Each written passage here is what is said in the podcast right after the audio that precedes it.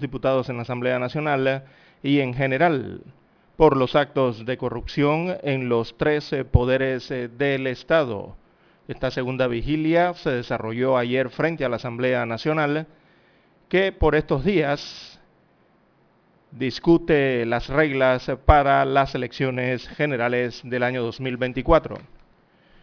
También para hoy, amigos oyentes, aportes de 2.497 millones eh, de dólares eh, contempla el presupuesto del Canal del Panamá para el año 2022. En otros títulos, eh, para la mañana de hoy también tenemos Mesa técnica de las reformas electorales alcanza 24 acuerdos en cuanto a misma cantidad de artículos eh, modificados. También, amigos oyentes, eh, para la mañana de hoy, en más informaciones tenemos que accidentes de tránsito a la orden del día. Tres personas más mueren por eh, estos accidentes de tránsito que se registraron en la provincia de Chiriquí, también en la provincia de Panamá Oeste y aquí en la provincia de Panamá. Transportistas de carga en paro por el pleito con navieras. El día de ayer bloquearon la entrada de puertos en la capital y también en la provincia de Colón. Esto exigiendo al Ejecutivo haga cumplir la ley respecto a este sector. También 324 contagios y 9 fallecidos en las últimas 24 horas en medio de la pandemia del COVID-19. Así que la recomendación es no bajar la guardia. En Costa Rica las unidades de cuidados intensivos están repletas, sobre todo de mujeres enfermas con el COVID-19. También otros títulos eh, para la mañana de hoy, bueno, la ola de violencia no se detiene en Panamá, cada 24 horas eh, se registran nuevos, eh, nuevos hechos con víctimas. El día de ayer sicarios tocaron a la puerta de una familia y salió un ciudadano y fue su final. El crimen ocurrió en Los Cántaros. Las autoridades eh, consideran en su investigación, no descartan realmente que este hecho de sangre esté registrado eh, en este sector de la capital, tenga que ver con eh, tumbes de sustancias. Alias Chombo dejó dos hijos en orfandad, no se han reportado capturas. También en otro hecho registrado el día de ayer, pistoleros en una motocicleta mataron a un perro y también a su dueño en Panamá Oeste. También tenemos para hoy que el presidente de la República, Laurentino Cortizo, pidió en la ONU esfuerzos conjuntos para tratar el tema de la crisis migratoria. Dijo que Panamá está haciendo su parte al respecto en esta temática, pero pidió el apoyo mundial o más bien continental. Bien, amigos oyentes, también eh, para la mañana de hoy, en los deportes, bueno, el Barcelona sigue pasando, eh, pasando la difícil realmente en la liga eh, de España. Ayer empataron con el Cádiz, sí, aunque usted no lo crea, empataron con el Cádiz y hasta el momento suman solo nueve puntos. Este Barcelona sin Leonel Messi. Así que para algunos se está convirtiendo en una vergüenza eh, el equipo del Barcelona. Bien, amigos oyentes, a nivel internacional tenemos eh, hermana de Kim Jong-un pide a Seúl abandonar políticas hostiles eh, para dialogar, según dijo en la región asiática. También Haití acusa a Estados Unidos de América de haber deportado de regreso a la isla a más de 1.300 personas desde el inicio de la crisis eh, migratoria. También eh, tenemos eh, para hoy, amigos oyentes, comité que investiga el asalto al Capitolio cita a declarar a cuatro aliados del expresidente Donald Trump. Y tenemos eh, en este tema migratorio que el gobierno de Estados Unidos critica el trabajo de su enviado para Haití tras su renuncia el día de ayer. Y es que precisamente ayer renunció el enviado de los Estados Unidos de América en Haití y renunció en protesta por las expulsiones humanas de inmigrantes, según dijo Daniel Foote, que explicaba que la población del país caribeño simplemente no puede soportar el flujo forzado de miles de migrantes que regresan y que carecen de comida, refugio y dinero sin provocar una nueva e inevitable tragedia humana. Bien, amigos oyentes, estas y otras informaciones durante las dos horas del noticiero Omega Estéreo. Estos fueron nuestros titulares de hoy. En breve regresamos. 7.30 AM. Infoanálisis, con entrevistas y análisis con los personajes que son noticia. La mejor franja informativa matutina está en los 107.3 FM de Omega Estéreo, cadena nacional. Omega Stereo tiene una nueva app. Descárgala en Play Store y App Store totalmente gratis. Escucha Omega Stereo las 24 horas donde estés con nuestra nueva app.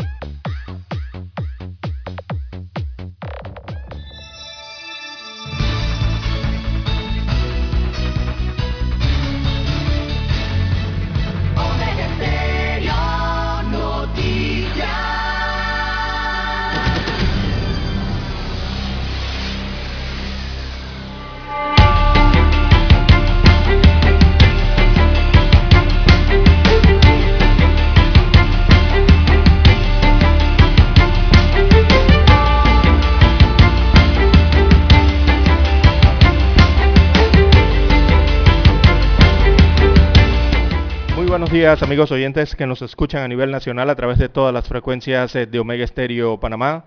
Sean todos bienvenidos a esta nueva emisión informativa para este viernes 24 de septiembre del año 2021. En el control maestro nos acompaña Eric Pineda y en el estudio 1 de noticias este es su servidor César Lara para llevarle adelante estas dos horas informativas con las noticias locales, internacionales, sus respectivos análisis y comentarios. Así que sean todos eh, bienvenidos los que nos escuchan a través de dos frecuencias a nivel de la República de Panamá, eh, todas sus provincias, todas sus comarcas, también la región marítima, eh, también los que están conectados ya en la magia del ciberespacio, el internet, omegaestereo.com es la web donde usted puede también sintonizarnos allí audio en tiempo real. También los que ya eh, han activado su apps, ¿sí? la aplicación de Omega Stereo, usted la puede descargar desde su tienda favorita de Android o iOS. Los que nos escuchan en su televisor, la señal de Omega Stereo está en televisión pagada por cable, en Tigo a nivel eh, nacional. El canal es el 856.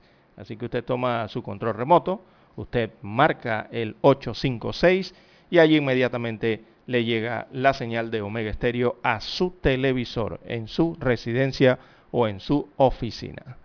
Bien, amigos oyentes, recordándoles que haga lo correcto, que lo haga hoy y siempre, haga lo correcto, no traicione sus principios y sus valores y nunca olvide, no olvide que lo correcto es correcto aunque nadie lo haga y que lo incorrecto es incorrecto aun si todos lo hacen. Así que usted haga lo correcto, amigo oyente.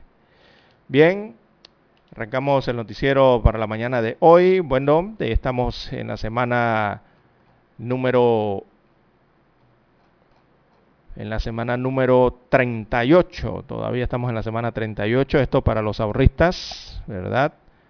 En los bancos, semana 38. Es la misma semana para el informe epidemiológico de Salud en Panamá. Estamos en la semana 38, este es 24 de septiembre, viernes. El día de hoy ya eh, se cumplen 267 días eh, de este año 2021.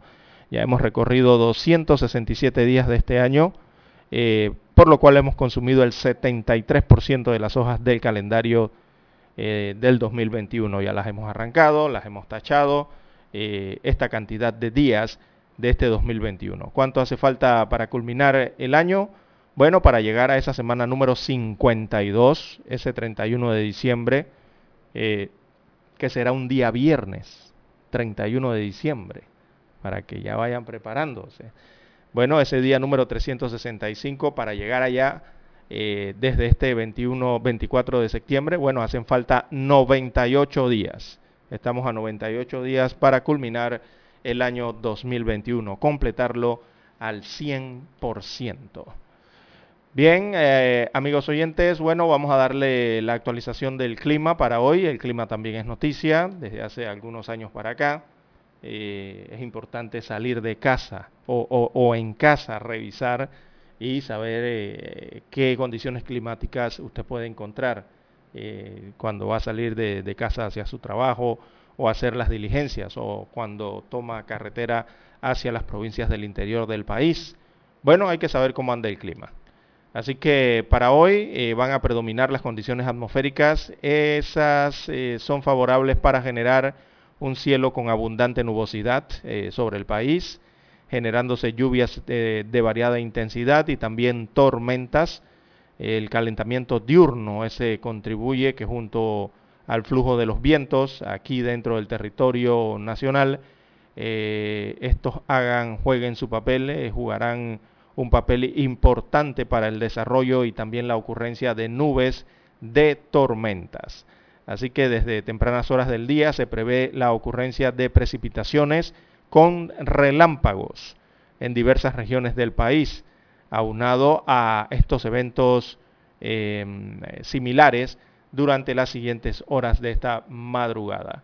Así que lluvia de relámpagos eh, podríamos acaecer entonces en algunos puntos eh, de la República de Panamá. Así que usted a tomar la debida precaución porque eh, hoy tendremos, tendremos días nublado, día nublado con lluvias y tormentas en el país durante el día. Así que estar precavido con estos temas, ¿no? Veamos el mar, el Caribe, Atlántico, las condiciones marítimas. Em, aquí hay una advertencia en los periodos con tormentas en ambos sectores marítimos, las cuales podrían generar mar picado para este viernes. Así que tenga mucha precaución, amigos oyentes, si usted eh, va algún va tiene pensado ir a la playa el día de hoy, eh, están anunciando mar picado y también están anunciando nube de tormentas. Así que a tener cuidado con los rayos, los relámpagos, los truenos, como le llamamos aquí en Panamá. Hay que tener cuidado con eso porque habrá eh, tormentas de eh, relámpagos en el país.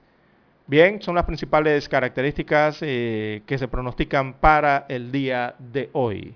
Las 5.48 minutos de la mañana en todo el territorio nacional. Hacemos la pausa y retornamos. Noticiero Omega Estéreo. La mejor franja informativa matutina está en los 107.3 FM de Omega Estéreo. 5.30 AM. Noticiero Omega Estéreo. Presenta los hechos nacionales e internacionales más relevantes del día. 7.30 AM. Infoanálisis con entrevistas y análisis con los personajes que son noticia. De 8 y 30 a 9 y 30 de la mañana, sin rodeos, con Álvaro Alvarado. De lunes a viernes, por Omega Estéreo.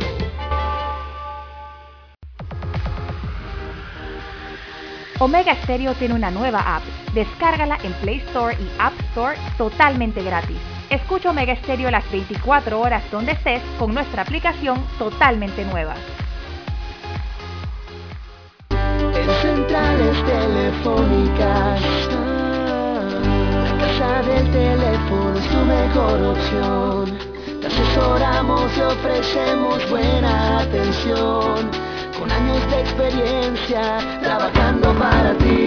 La casa del teléfono, ubicados en ya Brasil y vista hermosa. La casa del teléfono, líder de telecomunicaciones. La casa del teléfono,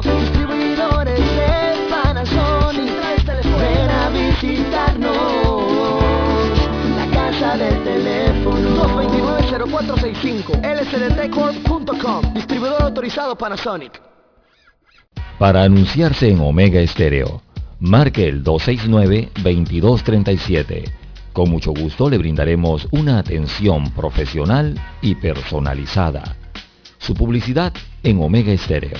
La escucharán de costa a costa y frontera a frontera. Contáctenos 269-2237. Gracias.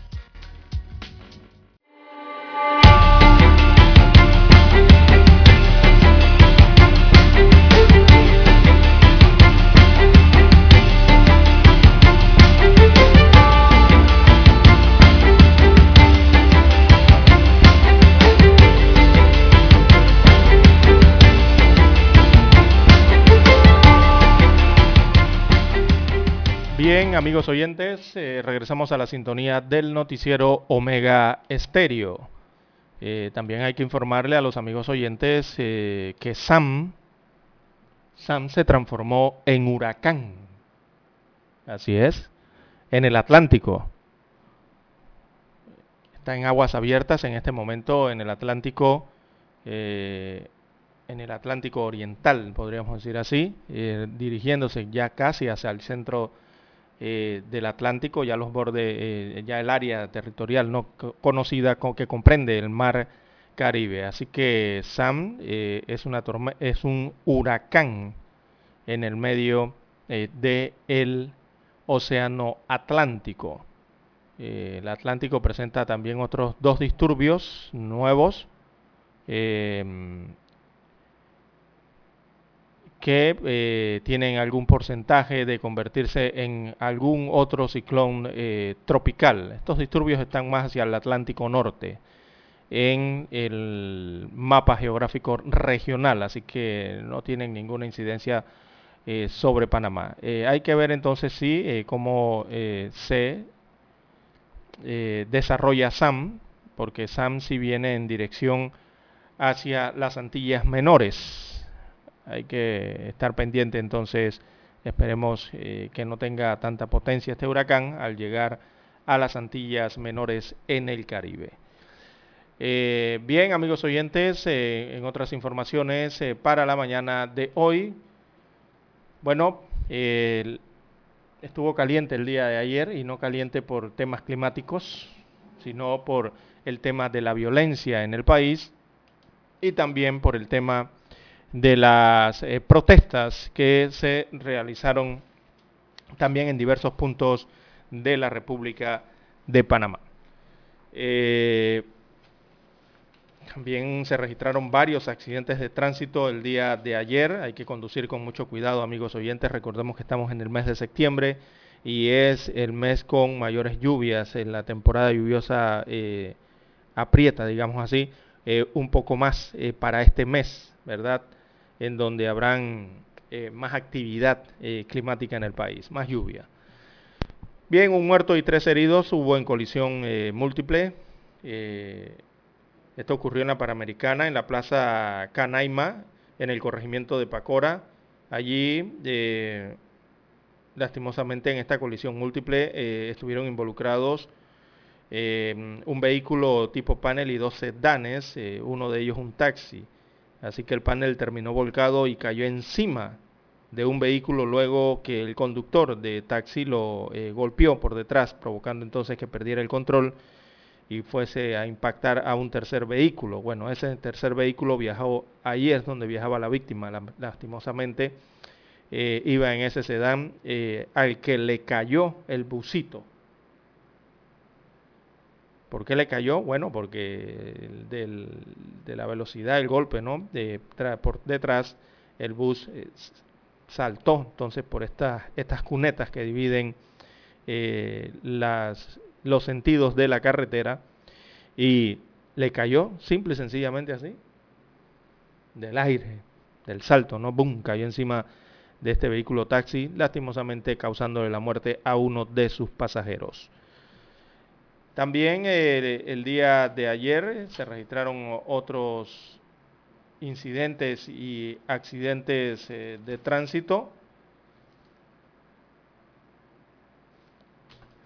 También el día de ayer, según el reporte, bueno, tres personas eh, murieron. Veamos los nombres, la general es eh, Makelsin, así se llama, Makelsin Gómez, de 26 años de edad, perdió la vida en una triple colisión y choque contra objeto fijo. Esto se registró eh, también en la vía panamericana próximo al Hospital Materno Infantil José Domingo de Ovaldía en la ciudad de David, en la provincia de Chiriquí, según el reporte. Eh, la fuerte lluvia y la falta de luminarias en la vía pudo ser una de las eh, posibles causas del accidente de tránsito. El auto que conducía Malquesín, eh, una camioneta de color blanco, colisionó en primera instancia contra una motocicleta, luego impactó contra un panel y seguidamente perdió el control y chocó contra un poste del tendido eléctrico. Fue el trayecto de este accidente. Eh, también se registró otro caso en la provincia de Panamá Oeste. Allí Aarón Rodríguez, de 24 años de edad, residente en Cerro Cama de la Chorrera, falleció al estrellarse contra un poste del tendido eléctrico. Hasta la fecha, 15 eh, personas han fallecido en accidentes de tránsito en la provincia de Panamá Oeste. Los bomberos que acudieron al lugar utilizaron pinzas hidráulicas para poder eh, sacar el cuerpo de la víctima que quedó atrapado entre los hierros del automóvil. Mientras, también en el sector este de la provincia de Panamá, en Pacora, eh, el conductor de un sedán falleció en otra colisión que les informábamos al inicio del cambio. Bien, amigos oyentes, son, los tres, eh, son las tres víctimas registradas en el reporte del tránsito en las últimas horas. Eh, también el día de ayer, bueno, eh, los sicarios y los asesinatos están a la orden del día en Panamá. Esto es serio realmente y eh, ayer acribillaron a una persona en el baño de su casa. Se trata de Gustavo Adolfo López, de 31 años de edad. A él lo asesinaron la noche del miércoles, eh, fue la noche del miércoles este hecho. Se encontraba dentro de su vivienda ubicada en el sector de Potrero Grande. Potrero Grande queda en el corregimiento del Coco, del Coco de la Chorrera, allá en la provincia de Panamá Oeste. Así que su verdugo llegó en una motocicleta con un compinche a eso de las 9 de la noche. El perro de Gustavo, eh, un, pitbull, eh, atacó a los pistoleros, pero estos le propinaron un disparo y mataron al animal. Gustavo estaba en la sala viendo televisión y al escuchar las detonaciones trató de buscar refugio y corrió desesperado eh, por la casa hasta que se escondió en el baño de la residencia. Los matones entraron a buscarlo y lo acribillaron en ese punto de la residencia. Bueno, es la información recabada eh, en la escena del cuerpo de sin vida ya de Gustavo. Mantenía al menos siete impactos de bala en diferentes partes del cuerpo, principalmente en la cabeza. Así que en la vivienda, según el informe de criminalística, recabaron 39 casquillos de bala que servirán entonces para iniciar las investigaciones eh, de este caso y que de paso damos la estadística, esto eleva a 43 los homicidios perpetrados en la provincia de Panamá Oeste en lo que va del año. 43 muertes por eh, homicidios, asesinatos allá en Panamá Oeste. Eh, familiares de este hombre, asesinado principalmente su madre al ver el cadáver de su hijo, eh, de acuerdo a las fuentes eh, policiales, Gustavo en el año 2011 había estado Veamos aquí, el prontuario había estado eh, preso por eh, delitos relacionados con droga. También anteriormente vivía en la barriada San Antonio de la Chorrera y en la actualidad se dedicaba a la barbería urbana. Cortaba cabello.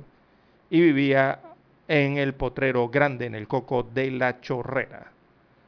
Bueno, los datos entonces de esta persona que acribillaron en el baño de su residencia en esta ola eh, de violencia que no se puede contener en el país todos los días, todas las mañanas. Lamentablemente tenemos que informarle de estos hechos. Si no quisiéramos que ocurrieran y que hubiese mayor seguridad en el país, pero ocurren. Eh, esto ocurrió entonces en la provincia de Panamá Oeste. También en los cántaros, eh, otra persona falleció, eh, también de disparos, eh, residentes de la barriada Los Cántaros, esto es Los Cántaros número uno. Esa residencia queda ubicada, el residencial este queda ubicado, esto viene siendo Nuevo Tocumen, eso es en el corregimiento de la 24 de diciembre. Veces las personas dicen Nuevo Tocumen y piensan que queda en el corregimiento de Tocumen. No queda en Tocumen, Nuevo Tocumen queda en el corregimiento de 24 de diciembre. Allí se escucharon eh, a últimas horas eh, de la tarde del jueves varias detonaciones. Eh, un hombre había sido asesinado a balazos dentro de su residencia e inmediatamente llamaron a la policía. De acuerdo a las primeras informaciones suministradas por la policía, se, trata de un nuevo homicidio y este posiblemente tenga móvil con un tumbe de drogas. sería la relación. La víctima, conocida como Chombo, era oriunda de la comarca Gunayala. Quedó tendido en la puerta de su vivienda. Bien, amigos oyentes, parte entonces del informe que aparece en páginas rojas de los periódicos tabloides para la mañana de hoy. Hay que hacer la pausa y retornamos.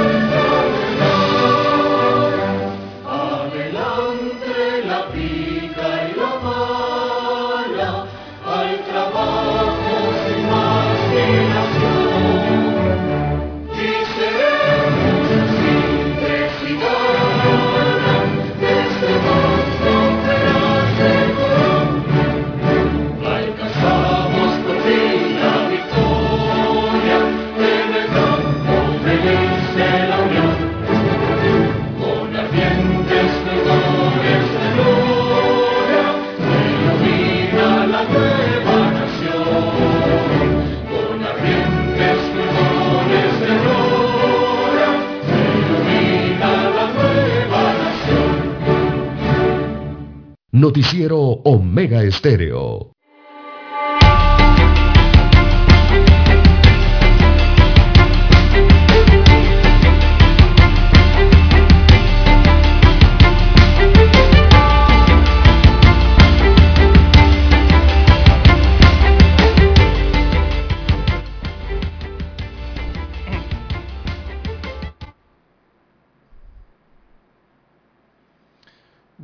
Oyentes, las 6.5, 6.5 minutos eh, de la mañana en todo el territorio nacional. Bien, el informe epidemiológico de las últimas 24 horas entregados por las autoridades de salud eh, respecto a la COVID-19, eh, se han detectado 324 nuevos contagios. Y es que la COVID-19 sigue rondando. Así que lo mejor es estar precavido y atento y continuar con las medidas de bioseguridad. Así que la COVID eh, está allí y sigue cobrando vidas en el país. Según el informe epidemiológico, eh, se han confirmado 10 muertes en las últimas 24 horas. Eh, son nueve muertes oficializadas en la última jornada, más una muerte, una defunción rezagada. Eh, lo que totaliza entonces la cifra global de fallecidos. Si la sumamos, ya eh, en Panamá se han registrado más de 7.192 eh, fallecidos por esta causa en el país. Y ya con esta cifra, bueno, ahora vamos a confirmársela, pero me, me da la impresión que ya con 7.192 víctimas a nivel nacional, eh, si dividimos esto por las víctimas del año 2021 específicamente, eh, podría posiblemente ya eh, esta enfermedad de la COVID-19 convertirse en la principal causa de muerte para este año 2021, en comparación con las estadísticas, las últimas entregadas por la Contraloría General y el INEC eh, simplemente hay que confirmarlo nada más. Pero ya me parece con 7.192 o ya llegó o está rozando entonces eh, eso de convertirse en la principal causa de muerte en el país para este año 2021. Ya también lo fue en el año 2020. Eh, la cifra entonces de letalidad del virus está en 1.5% según las autoridades. Así que la entidad MINSA señala que la eh, fecha de, eh, hasta la fecha se reportaron 324 nuevos casos eh, de la enfermedad. Estos elevan entonces la cifra total a 465.471 contagios. Además, el informe detalla que se aplicaron 8.413 pruebas, las cuales arrojaron que el porcentaje de positividad está en 3.8%. En tanto, el número de casos activos es de 3.568.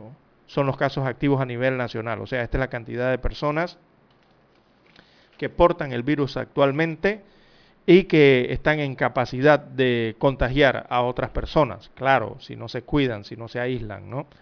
Eh, de esos, de esa cantidad hay 3.261 personas o pacientes que se encuentran en aislamiento domiciliario, recibiendo tratamiento ambulatorio en sus viviendas, en sus casas, apartamentos. 3.118 eh, están en casa y 143 en hoteles convertidos en hospitales. Mientras que 454.721 pacientes se recuperaron del virus. El número de hospitalizados, eh, veamos, ha disminuido, sí, está en 297 la cantidad de hospitalizados eh, producto de la enfermedad en el país. Eh, los pacientes que se encuentran en la unidad de cuidados intensivos, eh, la cifra es de 61. 61 personas se encuentran hoy en unidades de cuidados intensivos con COVID delicado, COVID grave mientras que hay 236, perdón, específicamente en salas de hospitalización. Estos son los que tienen COVID moderado. la sumatoria de ambos, entonces da la cantidad de hospitalizados que se ubica en 297 la cantidad de hospitalizados, pero aún así ha disminuido eh, esta cifra ¿no? de pacientes en los centros hospitalarios producto de esta enfermedad. Bien, las 6.10, 6.10 minutos de la mañana en todo el territorio nacional. Si tenemos alguna pausa, la cumplimos y retornamos con noticias de carácter general.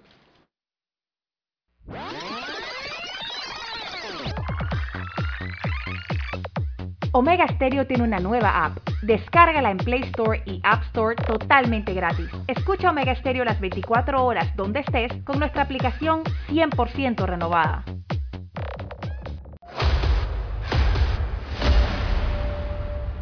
Desde los estudios de Omega Estéreo, establecemos contacto vía satélite con la voz de América.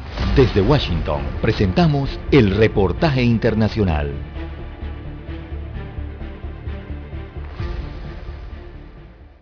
Cinco trabajadores de la prensa nacional e internacional fueron agredidos en menos de una semana en Bolivia cuando realizaban coberturas periodísticas en diferentes circunstancias, hechos que motivaron nuevamente el pronunciamiento de este gremio para exigir las garantías en el ejercicio del oficio. Sin embargo, este no es un tema reciente, destaca Daniel Espinosa, responsable del Observatorio de la Unión Nacional de Instituciones para el Trabajo de Acción Social, y menciona que las agresiones al sector de la prensa se han intensificado desde el 2019 por el conflicto político. Hay una tendencia a la violación de la libertad de prensa, tanto del Estado como de personas particulares, al darse tantas vulneraciones de manera constante, ya tener una larga data, el Estado debería garantizarlo. Otro tema que ha elevado la tensión entre el gobierno y la prensa es el referido al proyecto de ley contra la legitimación de ganancias ilícitas, debido a que podría dar lugar a interpretaciones sobre el anonimato de las fuentes y su condición de reserva. Aunque esta normativa aún está en debate, se mantiene la alerta, dijo a La Voz de América la presidenta de la Asociación de Periodistas de Cochabamba, Elizabeth Arrázola. Los periodistas nos hemos pronunciado y nos hemos declarado en emergencia porque nuevamente se está intentando vulnerar la libertad de expresión en Bolivia. Además con el irrespeto a los valores democráticos. Por su parte, el gobierno a través de la viceministra de Comunicación Gabriela Alcón aseguró que se garantiza la libertad de prensa en el país. Todos los periodistas, los trabajadores de la prensa tienen la garantía para realizar su trabajo. En un reciente comunicado, la Relatoría Especial para la Libertad de Expresión de la Comisión Interamericana de Derechos Humanos expresó su preocupación ante la agresión a periodistas en Bolivia y pidió al gobierno que garantice el trabajo de ese sector. La Relatoría recuerda que la labor de periodistas en contextos de conflictividad social resulta crucial para mantener informada a la ciudadanía, destaca el texto del comunicado. Fabiola Chambi, Voz América, Bolivia. Escucharon vía satélite desde Washington el reportaje internacional. La mejor franja informativa matutina está en los 107.3 FM de Omega Estéreo, 530 AM Noticiero Omega Estéreo presenta los hechos nacionales e internacionales más relevantes del día. 7.30 AM. Infoanálisis. Con entrevistas y análisis con los personajes que son noticia. De 8 y 30 a 9 y 30 de la mañana, sin rodeos, con Álvaro Alvarado. De lunes a viernes, por Omega Estéreo. Somos Omega Estéreo. 40 años siendo la cadena nacional en FM estéreo pionera en Panamá.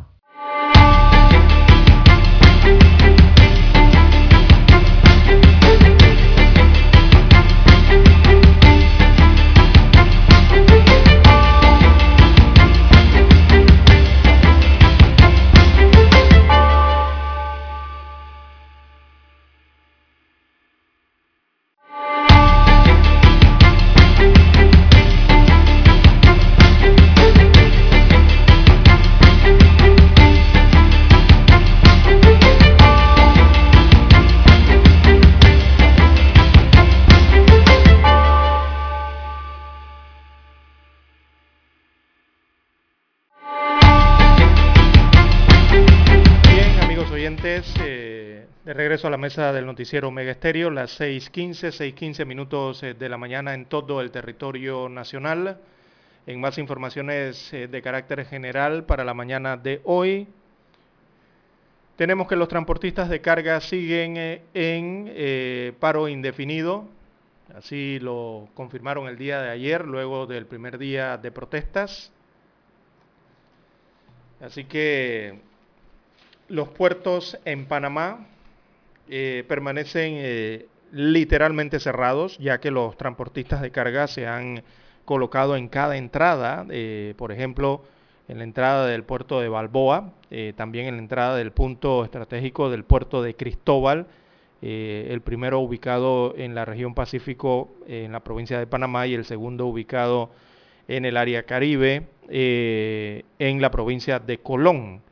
También en Bahía Las Minas, allá en Colón, en la zona libre, y, el PCA, que es otro puerto que está ubicado pero este sí está dentro, acá en Rotman, eh, en la provincia de Panamá. Estos son los puertos que tienen mayor movimiento de carga eh, en la República y ahí es donde se están concentrando entonces estas protestas eh, de los transportistas de carga en, la, en el país. Tenemos que Iván Zárate, secretario general del Sindicato de Trabajadores de Transporte por Vías, este es el Citrabap. si es Citrabap, entonces el que tiene que ver con las vías acuáticas y también a, fines de Panamá, el Citrabap. Eh, Zárate señaló que hay una merma sustancial en los principales puertos del país. Así que los transportistas anunciaron que mantendrán la medida de fuerza hasta tanto el presidente de la República, Laurentino Cortizo, intervenga y haga cumplir la ley que protege el sector transporte, según sostienen los quejosos en protesta. Así que el negocio es de las navieras, ellos le quitan trabajo a los transportistas, eh, según declaró eh, Zárate. En tanto, Gilberto Soto, que es de la Coordinadora Nacional de Transporte de Carga, indicó que el paro continúa de forma indefinida y esperan la buena voluntad del gobierno central para darle fin eh, al problema. Eh, Juan Ramón Icaza, presidente de la Cámara de Comercio, eh, Agricultura, de Comercio, Industrias, Agricultura de Panamá, entonces él ayer invitó, invitó a las partes a una reunión en la presidencia de Panamá la tarde de ayer y esa reunión eh, fue llamada o convocada para tratar de encontrar una solución a este conflicto. Así que hasta las últimas horas eh, de la tarde de ayer los transportistas em, esperaban un documento oficial para asistir a esa reunión que había sido convocada en la presidencia, en el Palacio de las Garzas, de la presidencia de la República. Ellos, a pesar de todo, entonces anuncian que se mantienen en paro también para el día eh, de hoy. Eh, se anunció el inicio también este jueves 23 de septiembre de un diálogo entre los transportistas de carga y representantes de las navieras eh, con miras a encontrar una solución entre las partes y lograr el levantamiento de la huelga iniciada el día de ayer en horas de la mañana. Eh, hacemos un llamado, abro comillas, estoy citando, eh, hacemos un llamado a los transportistas de carga terrestre y a las líneas navieras a ir eh, a la presidencia de la República donde los esperan las más altas autoridades dignatarias o designadas en este caso por el presidente de la República para así concretar un acuerdo que ponga fin a la controversia. Estaremos vigilantes de lo que de que se cumpla lo convenido, eh, cierro comillas, así lo indicaba o lo indica un comunicado de la Cámara de Comercio, del presidente de la Cámara de Comercio, José Ramón Icaza Clemande. Em, él señala en este documento que luego de una reunión sostenida con representantes del órgano ejecutivo y tras convocar con, tras conversar, en este caso con los transportistas de carga, así como con las líneas navieras, las líneas navieras de, Panamá o que ejercen el, este sector aquí en Panamá, eh, han hecho formalmente esta invitación a las partes. Tanto el gobierno nacional como los gremios nos comprometemos a fungir como garantes de lo que se firme. Los transportistas de carga han manifestado eh, su malestar señalando que las eh, líneas navieras prestan el servicio de carga terrestre y también las líneas navieras indican que en cumplimiento con la ley no están prestando tal servicio, según sostuvo el dirigente empresarial. Bueno, eh, manifestó que como Cámara de Comercio, que suman en su membresía tanto a los transportistas de carga como también a las líneas navieras y a todo el sector comercial afectado, ellos reiteran la importancia eh, de poder alcanzar un acuerdo cuanto antes por el bien común, según dice el comunicado de ICASA. Así que insiste en que el diálogo enmarcado en el proceso de respeto de los acuerdos ya alcanzados y las leyes siempre será la mejor vía para el bien común. De allí nuestra disposición de estar eh, vigilantes de que las partes cumplan lo convenido, según enfatizó. Bueno, es lo que dice la Cámara de Comercio, Industria y Agricultura de Panamá en un comunicado. La Coordinadora Nacional de Transporte Terrestre de carga, este es de carga contenerizada de Panamá, eh, también informó que aún no han ah, acudido a la presidencia porque están a la espera de un documento oficial o formal desde hace varias horas para eh, evidentemente leerlo, analizarlo y decidir si están de acuerdo o no eh, con esa acción. Así que dice la Cámara perdón, la coordinadora de transporte terrestre de carga contenerizada, nosotros estamos dispuestos al diálogo desde el día 1. Están redactando un documento y esperamos eh, por él, según afirmó en este caso Gilberto Soto, ¿no? que es de eh, esta coordinadora de transporte de carga contenerizada. Ese documento, según Soto, lo estarían elaborando miembros eh, de la Cámara de Comercio y representantes del gobierno señaló que lo que esperan ver en este documento es que les den fe de que no van a entrometer o a entrometerse en la carga terrestre que sea firmado y que el señor eh, presidente de la República sea garante de que se cumpla lo que diga este documento, según dijo Gilberto Soto. Señala él entonces que están a la espera de que se dé la voluntad del gobierno. La dirigencia del transporte de carga nunca ha sido intransigente, según dijo este dirigente eh, de los transportistas. Bueno, eh, informó que la, la, huelga entonces de los transportistas de carga es indefinida. Lo confirmó nuevamente hasta que tengan algo en firme, según dicen los representantes de estas asociaciones, de estas eh, coordinadoras, de estos gremios que aglutinan a los transportistas de carga eh, a nivel nacional. Bien, es lo que ocurre entonces eh, con la huelga, las protestas y algunos cierres de vía que se registraron ayer por, por parte de los transportistas de carga, que reiteran, siguen en paro definido hasta tener algo concreto. Bien, las 6.24, 6.24 minutos eh, de la mañana en todo el territorio nacional. Es que estos transportistas hablan de un aparente canibalismo, ¿no? Por parte de empresarios eh, de navieras eh, y que esto ha mermado el trabajo del transportista en el país. Señalan que las navieras también están han, adoptado también la, han adoptado eh, transportar carga con sus propios camiones. Así que por ahí viene el descontento de los transportistas eh, de carga. Bien, amigos oyentes, las 6.24, 6.24 minutos eh, de la mañana en todo el territorio nacional.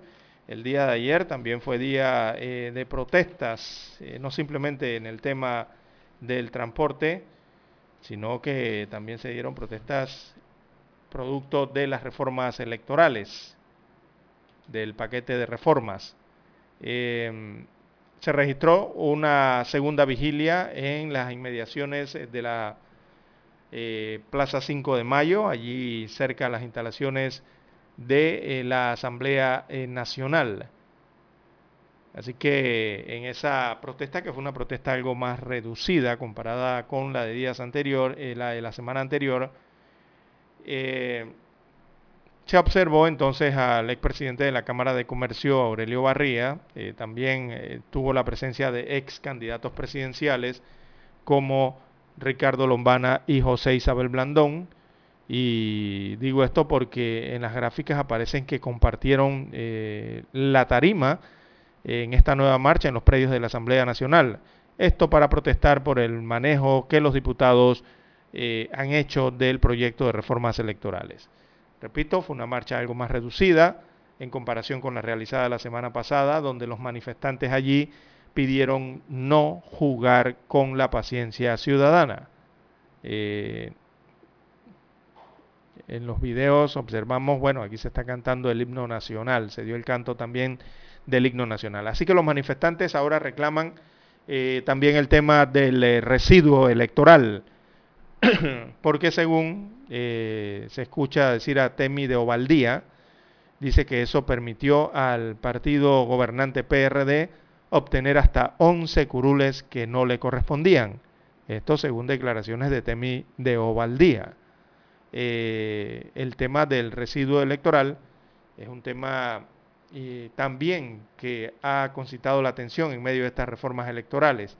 Se está reclamando hacer una modificación, o yo diría más bien definir de qué se trata el residuo electoral, porque yo creo que ahí es donde está el problema. Aquí en Panamá no han definido correctamente eh, qué es el residuo electoral, porque al final no es un residuo, porque al final no restas nada, porque eso es lo que es un residuo, una resta.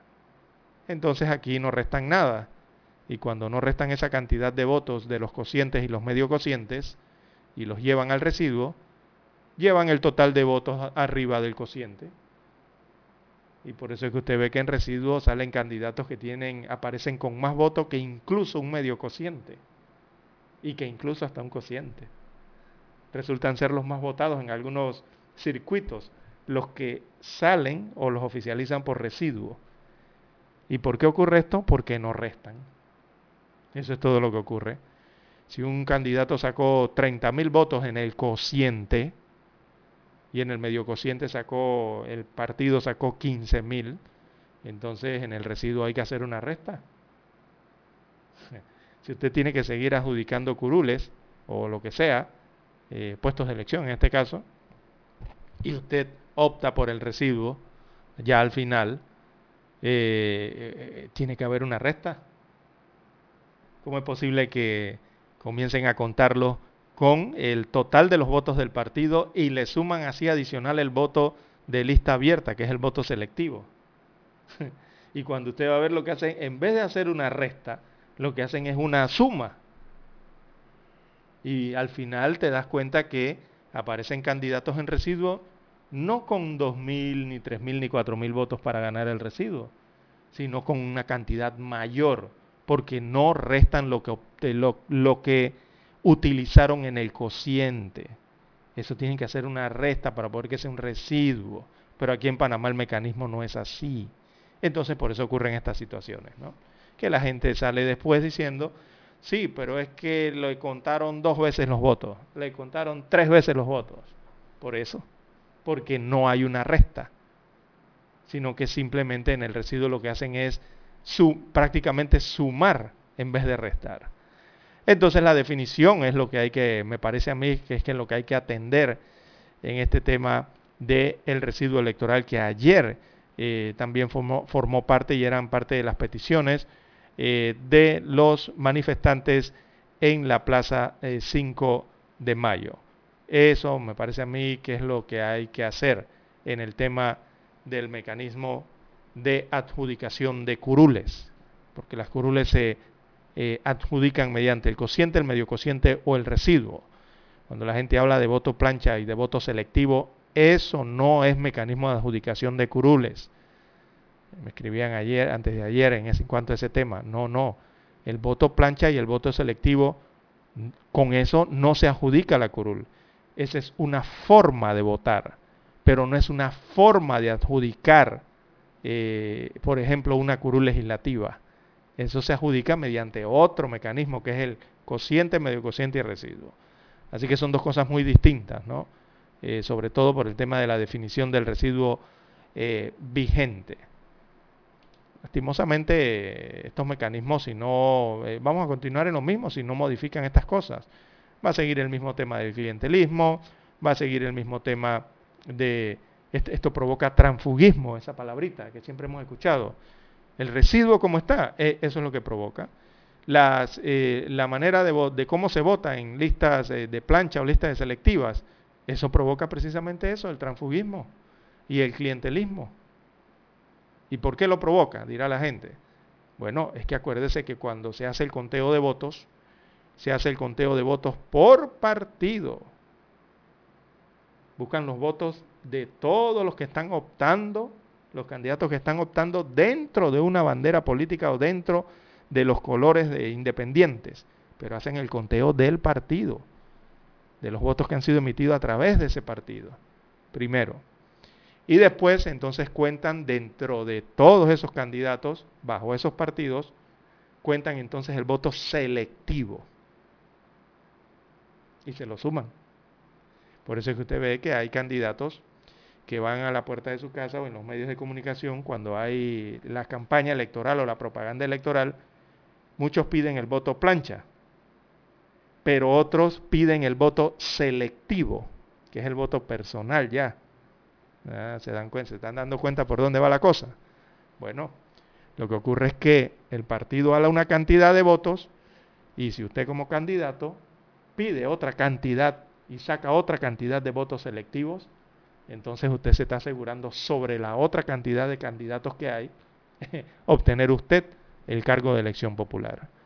¿Y qué permite eso? Permite lastimosamente eso, el clientelismo, el transfugismo, eh, permite esas situaciones que constante vemos, constantemente vemos en el país.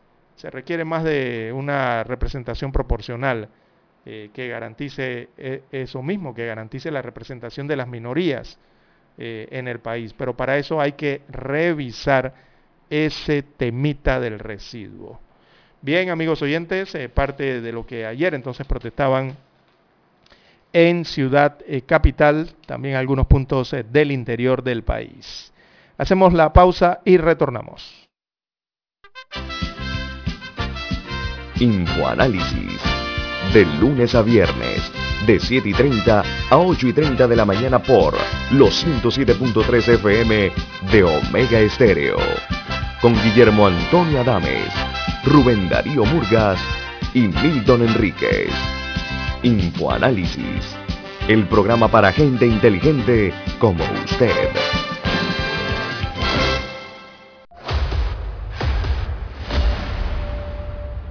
Desde los estudios de Omega Estéreo, establecemos contacto vía satélite con la voz de América. Desde Washington, presentamos el reportaje internacional.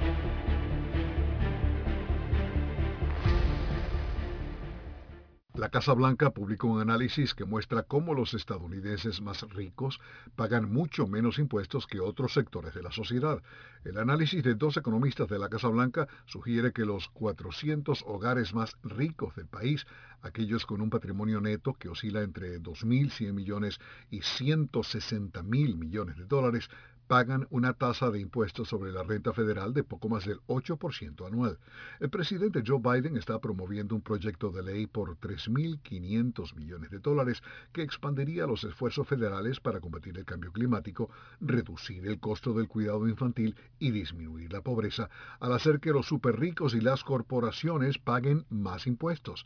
Biden publicó en Twitter que está harto y cansado de que las corporaciones no paguen su parte justa en impuestos. Según la agencia de noticias Reuters, el análisis de la Casa Blanca sobre lo que pagan los multimillonarios en Estados Unidos está muy por debajo de lo que han encontrado otros análisis.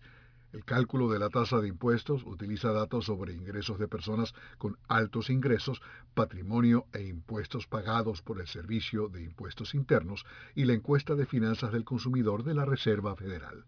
Alejandro Escalona, Voz de América, Washington. Escucharon vía satélite desde Washington el reportaje internacional. Omega Estéreo, 24 horas en FM Estéreo.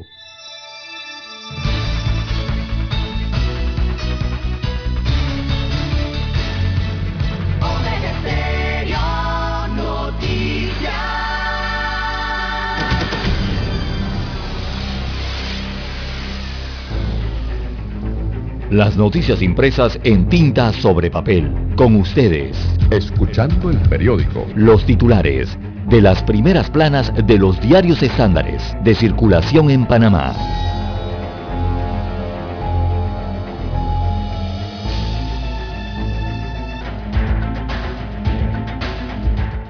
Bien, amigos oyentes, el diario La Prensa titula para hoy, no sobran ladrones, gritaban eh, en la protesta del día de ayer en esta segunda vigilia. Así que cientos de ciudadanos volvieron ayer a las calles para protestar por los cambios introducidos al proyecto de ley 544 sobre reformas electorales, por las actuaciones eh, de los diputados en la Asamblea Nacional y en general por los actos de corrupción en los tres poderes del Estado. Eh, no a la corrupción, eh, no todo lo legal es moral, no a la doble postulación no nos eh, faltan recursos, nos sobran ladrones. Es lo que se ve aquí en algunas eh, de las pancartas eh, que portaban los manifestantes que estuvieron apostados frente a la sede de la Asamblea Nacional el día de ayer. Así que la segunda vigilia ciudadana se desarrolló frente a esta sede del legislativo que por estos días discute las reglas para las elecciones del año 2024 específicamente enfrente de la Asamblea no, porque recordemos que la Asamblea la tienen cercada, eh, los estamentos de seguridad, eh, y las protestas solamente llegan hasta la área de la Plaza 5 de Mayo, llegan a metros, la Asamblea Nacional está a metros la fachada, está a metros eh, de distancia del lugar donde se, se desarrollan ahora las protestas. Bien, en otros títulos para la mañana de hoy, clientes eléctricos indefensos piden a la ASEP que defienda a los usuarios, dice el diario La Prensa. Así que los consumidores del servicio de electricidad adolecen de orientación e información.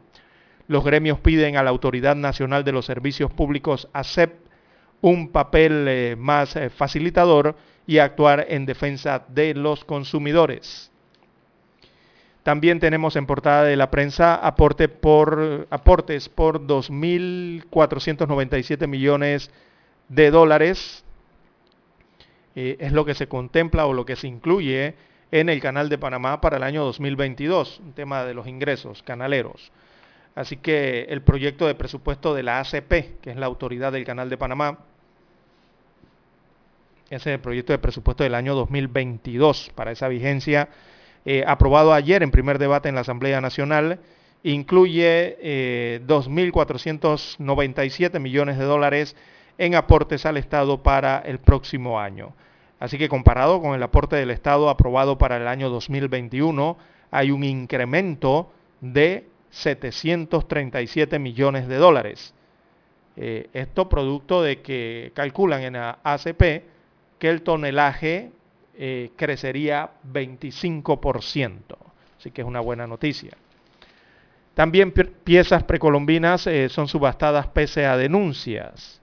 Así que la casa de subasta Gerald Hirsch Nachfolger, con sede en Múnich, Alemania, efectuó el remate de piezas precolombinas de varios países de América Latina, incluyendo Panamá, a pesar de la petición de al menos 11 gobiernos para que suspendiera el acto, porque los objetos que subastaron son parte inseparable de la identidad social y cultural de sus países. Eh, no, es, no se especificó entonces el monto en el que se adjudicó cada pieza eh, que se subastó allá en Múnich, Alemania, o Múnich, como dice don Daniel. Bien, En otros títulos, eh, para la mañana de hoy del diario La Prensa, Panamá hace su parte, dice Laurentino Cortizo, presidente constitucional de la República de Panamá, ante la Organización de las Naciones Unidas, allá en la ONU. Así que es parte del discurso pronunciado en Nueva York. La migración irregular y su impacto en Panamá fue uno de los temas eh, que predominó en el discurso de Cortizo durante eh, el periodo de sesiones de la Asamblea General de las Naciones Unidas, es la Asamblea número 76 en Nueva York. Así que el mandatario apeló a la comunidad internacional para hacer un esfuerzo conjunto lo más rápido posible y evitar una grave crisis humanitaria regional. Panamá hace su parte, según aseguró el presidente centroamericano. También para hoy el diario La Prensa, eh, bueno, eh, tiene fotografía que habla del trabajo informal plasmada en primera plana. Eh, esta fotografía eh, fue captada en el corregimiento de Caledonia específicamente, pero versa sobre, la, eh, sobre dos corregimientos que son vecinos allí, tanto Caledonia como Santa Ana. Entonces habla sobre los espacios públicos. El comercio informal se tomó nuevamente los espacios públicos de Caledonia y Santa Ana. En la administración pasada, la alcaldía de Panamá reubicó unos 1.500 buhoneros. Esto los reubicó entre el año 2014 y el año 2019. Ahora, en la actual eh, administración, bueno, otros vendedores eh, se apoderaron de la zona, tanto en Caledonia como en Santa Ana. Así que hay que ver la actual administración alcaldicia del 2019 hasta la fecha, que ha hecho al respecto de esta invasión de los espacios públicos, eh, es que se apoderan del espacio público realmente, ¿no? Eh, y el trabajo informal que se está generando en estos dos corregimientos. También el cuadro COVID-19 aparece en la portada del diario La Prensa en la mañana de hoy. Destacan las estadísticas 324 casos positivos o nuevos contagios en la última jornada, eh, también nueve defunciones del día en las últimas 24 horas fueron oficializadas. Eh, los casos activos están en 3.358. El 3.8% es el, lo que arroja la positividad de las pruebas realizadas en este último día. Eh, ya en cifras generales hay 454.721 casos totales a lo largo de la pandemia y en cuanto a las defunciones se elevan a 7.192 la cantidad de fallecimientos totales en los más de 19, en sí ya los 19 meses de pandemia que enfrenta el país. En cuanto a la vacunación, veamos dentro del cuadro, eh, destacan que hay 5.395.847 dosis aplicadas de la vacuna anti-COVID en Panamá. es la cantidad de pinchazos, tanto de primeras como segundas dosis. Bien, estos son los títulos eh, que presenta en portada el diario La Prensa. Hacemos una breve pausa y retornamos con el diario La Estrella de Panamá.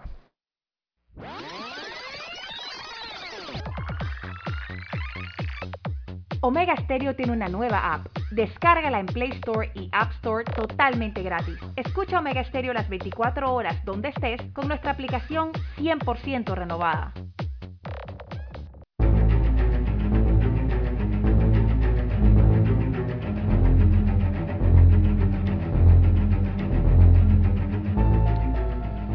Bien, la decana de la prensa nacional, la estrella de Panamá, titula para este viernes 24 de septiembre del 2021. Cortizo apeló a un esfuerzo internacional para atender la crisis migratoria. Destaca con una amplia fotografía en primera plana al presidente de la República, Laurentino Cortizo, eh, mientras hizo un llamado a la comunidad internacional para solucionar la crisis migratoria durante su discurso en la Asamblea General de la ONU. Después de su intervención se reunió con el vicepresidente de Nasdaq, Nasdaq perdón, eh, que es, eh, este es el chairman, él es Edward Knight. Así que aparece fotografía entonces en Broadway, allí donde aparecen eh, eh, estas grandes pantallas que anuncian estos índices de Nasdaq. Bueno, allí fue captada esta fotografía que tiene en portada hoy la estrella de Panamá. En más títulos del rotativo tenemos transporte de carga entre paro y búsqueda de diálogo. Así que los transportistas de carga iniciaron un paro para rechazar que las empresas navieras ofrezcan el servicio, mientras que la Cámara de Comercio, Industria y Agricultura de Panamá, eh, representantes del gobierno también, buscan un diálogo entre las dos partes. Hasta ayer en la tarde no había solución al conflicto que afectaría el comercio eh, mundial. Recordemos que aquí el canal de Panamá y los puertos eh, se transporta buen porcentaje también de carga a nivel mundial. En otro de los títulos de la Estrella de Panamá para hoy, Mesa Técnica de las Reformas Electorales alcanza acuerdo en 24 artículos modificados. Esto en el proyecto de ley. También eh, tenemos para hoy Mario Calvit, eh, un perdurable legado en el arte de la pintura panameña.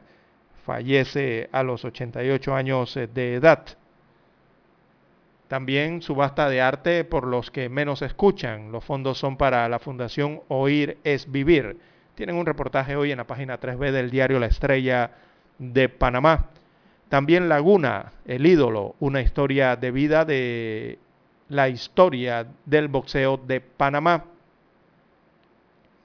Así que está el reporte en la página deportiva del diario La Estrella de Panamá. También en el tema de ciencia, eh, ciudades arborizadas contra el cambio climático. Hay un reportaje interesante en la página 2B, así que las ciudades ocupan eh, el 3% de la superficie del planeta y se han convertido en uno de los principales problemas ambientales. Destaca el reporte que la arborización es la solución, o sea, tener árboles dentro de la ciudad, pero a esos árboles también hay que darle mantenimiento. ¿ah? Bien, la fotografía secundaria del diario La Estrella de Panamá eh, fue captada en el corregimiento de San Felipe. Así que es la nueva cara del terraplén. La histórica zona capitalina del terraplén cambia de rostro en el proceso de renovación urbana que se impulsa desde la pasada administración alcaldicia. El sitio histórico se suma a la oferta turística del casco antiguo, así que muestran allí eh, lo que es la peatonal eh, renovada de este punto eh, céntrico allí en el casco antiguo. Bien, amigos oyentes, son los títulos que muestra en portada el diario La Estrella de Panamá. Hacemos la pausa y retornamos con el Metro Libre. El mundo nos escucha. www.omegastereo.com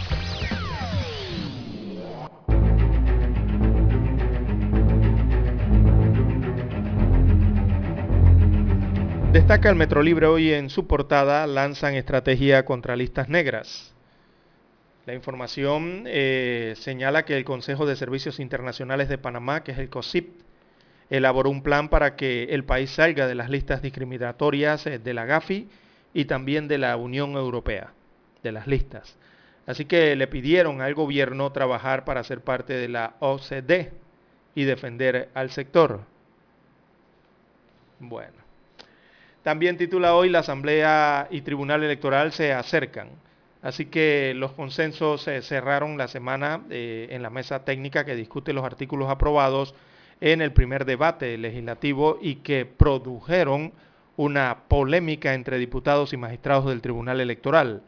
Ya hubo consenso en los primeros 24 artículos. También el Metro Libre desarrolla hoy eh, cocina griega y sabor y cultura. Así que la cocina griega se alza en Panamá con una oferta diversa y muy apegada a las recetas tradicionales, página 16. Este es el reporte. También adiós al maestro Mario Calvit, o. Eh, el pintor y escultor panameño Mario Calvit falleció ayer, dejando un gran legado cultural y artístico. Cortizo termina gira en los Estados Unidos de América, destaca el rotativo. Eh, concluyó entonces ayer su visita a Nueva York, con el discurso en la Organización de las Naciones Unidas. También un reportaje especial presentan hoy en la página de Economía y Finanzas del Metro Libre a forma de pregunta, es este titular. ¿Cómo cobran los bancos? Así que departamentos de cobros, abogados son responsables de recuperar los dineros adeudados. En la página de deportes, eh, los Yankees por el comodín. Así que la persecución del comodín de los Yankees los lleva a un difícil compromiso, hoy y ese difícil compromiso es ante los medias rojas de Boston, sus archirrivales. Bien, Barcelona en crisis, destaca otro de los títulos deportivos, porque ayer empató. Así que sigue la crisis en el Barcelona, en la Liga Española. Ayer no pudo ganar al débil Cádiz. Y ese partido quedó 0 a 0 en 90 minutos.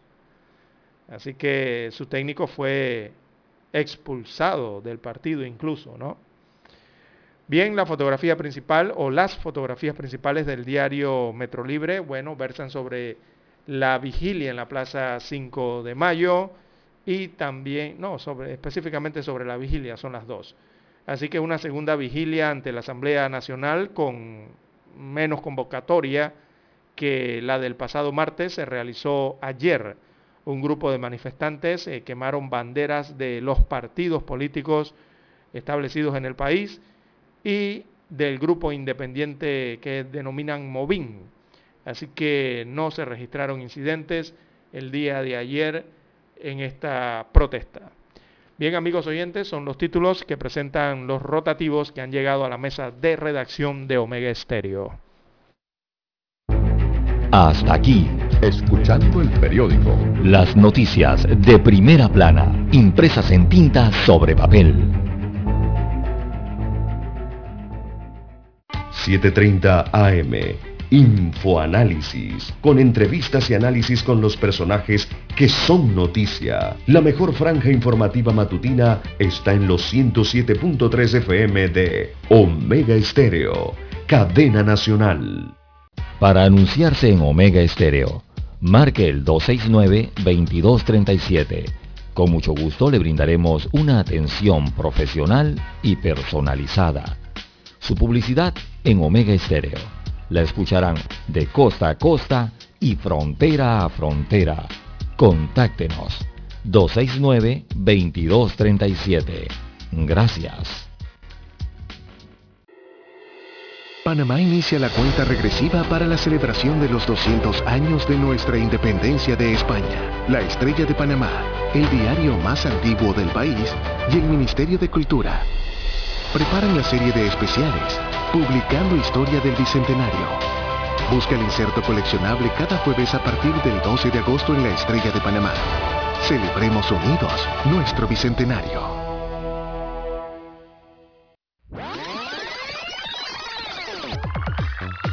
Omega Stereo tiene una nueva app. Descárgala en Play Store y App Store totalmente gratis. Escucha Omega Stereo las 24 horas donde estés con nuestra nueva app.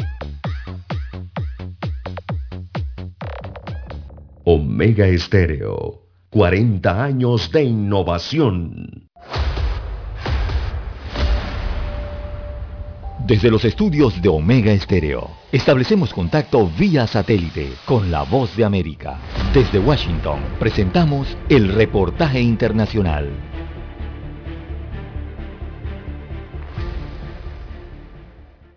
La Agencia de los Estados Unidos para el Desarrollo Internacional, USAID, anunció la entrega de más de 340 millones de dólares en elementos vitales para pacientes enfermos, dosis de vacunas adicionales y suministro de oxígeno, con lo que se busca dar herramientas para que muchos países puedan avanzar en el camino de la recuperación, tanto sanitaria como económica.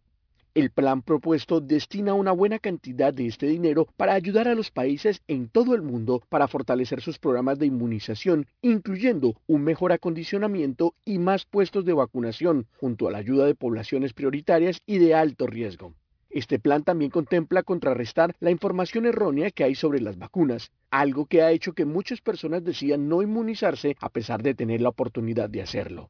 En este marco, la Organización Panamericana de la Salud, OPS, en su más reciente actualización sobre el COVID-19 en las Américas, expresó su preocupación ante el aumento de casos durante los primeros meses de este año, reiterando que los niveles de vacunación en algunos países se mantienen muy bajos y algunos de ellos están entre el 4 y el 10% de inmunizados y considera que el panorama en el continente es sumamente incierto. Es por todo esto que el plan propuesto por el presidente Joe Biden en la cumbre global sobre COVID-19 que se realizó esta semana aviva las esperanzas de muchas naciones porque es un llamado a líderes mundiales, empresas privadas, organizaciones no gubernamentales y comunidades filantrópicas para que destinen recursos y ayuden a combatir la pandemia. En esta cumbre se planteó la necesidad de anuar esfuerzos para lograr vencer la pandemia en 2022, planteando ese plazo como un objetivo mundial al que Estados Unidos contribuye con una masiva donación de vacunas a todos los países más necesitados y que la reciben a través del sistema COVAX de la Organización Mundial de la Salud. Héctor Contreras, Voz de América, Washington. Escucharon vía satélite desde Washington el reportaje internacional. Omega Estéreo, 24 horas en FM Estéreo. Es momento de adentrarnos al mar de la información. Este es el resultado de nuestra navegación por las noticias internacionales más importantes en este momento.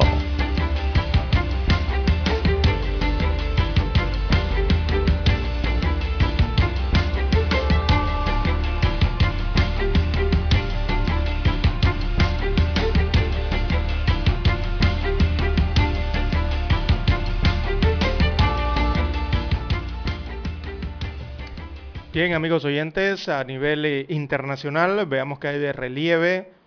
Eh, a nivel internacional eh, tenemos, bueno, la disputa que hay por el cargo de primer ministro en Alemania. Olaf Scholz, Scholz termina en Z. en Alemania lo, y a nivel internacional también lo están calificando como un candidato aburrido pero que asoma como el favorito para suceder a Angela Merkel en Alemania. Eh, eh, allá, tres periódicos aquí de Alemania lo, consideran como un candidato aburrido, ¿no? Por el tema de cómo se desarrollan las campañas eh, allá en Alemania, que son campañas muy cortas. Eh, recordemos que fue vicecanciller y ministro de Finanzas eh, del gobierno. Él es un moderado socialdemócrata. Olaf Scholz eh, se ha convertido, según las tendencias en Alemania, en el favorito para tomar las riendas del país europeo, siguiendo una estrategia simple, presentarse como el verdadero heredero de Angela Merkel. Recordemos que hay un duelo eh, entre dos aspirantes eh, a canciller de Alemania. Eh, así que se lo disputan una dama y también este caballero. Bueno, sin hacer mucho ruido, entonces lo que se, estamos, lo que se está viendo es que se está aprovechando de los errores de sus adversarios. Este candidato Olaf, eh, que por cierto es objeto de muchas burlas por su talante austero y sus discursos en tono de autómata, ¿no? que, le valieron el sobrenombre de Skolmat, de Mático. ¿no? Eh, así que el exalcalde de Hamburgo logró entonces, a pesar de toda esta situación en Alemania, eh, posicionarse delante de sus rivales para las elecciones del domingo. Así está la situación. Eh, una estrategia entonces que ha dejado, ha dejado prácticamente fuera del juego a su rival conservador Armin Laschet, eh, que es quien debería haber asumido ese papel.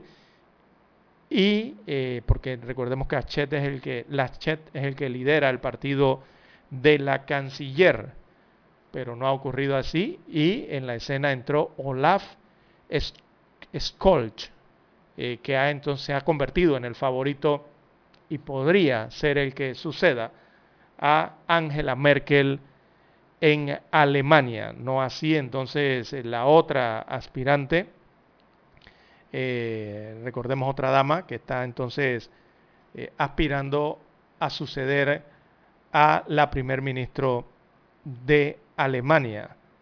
Eh, tenemos allí a Annalena Baerbock, que era la otra candidata que todos esperaban, que bueno, por ser mujer, y la primera, eh, la primera canciller podría ser sucedida por otra fémina, pero no ha sido así.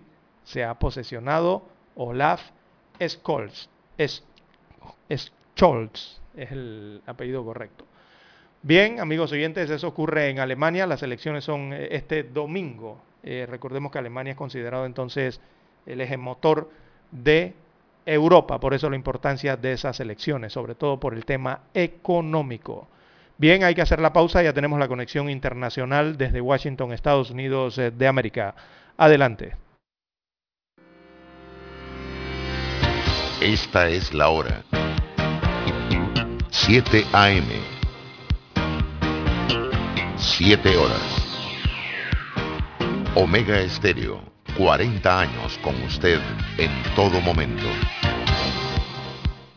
El satélite indica que es momento de nuestra conexión. Desde Washington, vía satélite. Y para Omega Estéreo de Panamá, buenos días, América. Buenos días, América. Vía satélite. Desde Washington.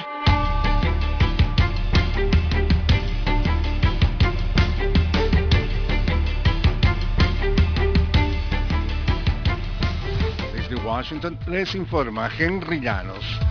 La estrategia de la administración Biden respecto a migrantes haitianos fue la principal razón de la renuncia de un importante diplomático en Haití. Nos informa Jacopo Lucy. Una contundente carta de renuncia recibió el secretario de Estado Anthony Blinken. El remitente, Daniel Foote, enviado especial para Haití desde julio, en la carta el diplomático protesta en duros términos las deportaciones de haitianos a un país que dijo ha sido sacudido este verano por un terremoto mortal y agitación política. No estaré vinculado a la decisión inhumana y contraproducente de Estados Unidos de deportar a miles de refugiados haitianos e inmigrantes ilegales a Haití. Jacopo Luzzi, Voz de América, Washington. La administración Biden y los demócratas en el Congreso están enfrentando lo que podría ser el momento político más tirante desde que tomaron el control en Washington en enero.